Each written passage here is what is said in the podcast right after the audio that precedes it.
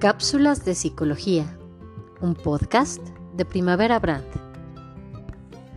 A lo largo de nuestra vida, estableceremos múltiples relaciones con otras personas, pero la primera relación será con nuestros padres o cuidadores.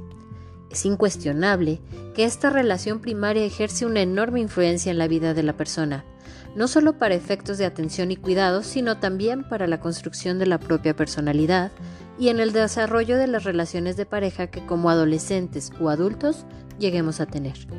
Pero entonces, ¿infancia es destino? Acompáñame a descubrirlo.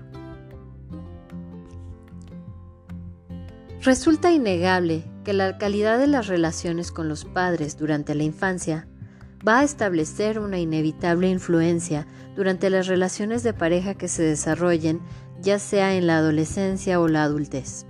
Y sí, es común que las personas busquen replicar con sus actitudes el modelo de pareja o familia donde se desarrollaron. Sin embargo, infancia no necesariamente es destino, pues si bien es cierto que las experiencias buenas y malas vividas durante esta etapa tienen una tremenda influencia desde la construcción de la propia personalidad, así como para las interacciones y apegos que se generen en las posteriores relaciones que lleguemos a desarrollar en nuestras vidas, también es cierto que las personas gozamos de libre albedrío y por lo tanto tenemos la posibilidad de modificar nuestras conclusiones y actuaciones que se han visto afectadas por las circunstancias y modelos aprendidos, en especial cuando estos modelos fueron dolorosos e insanos.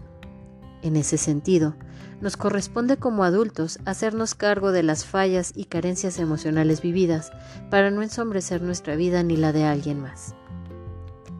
El autoconocimiento y evolución personal pueden ser procesos dolorosos e implicar un arduo trabajo.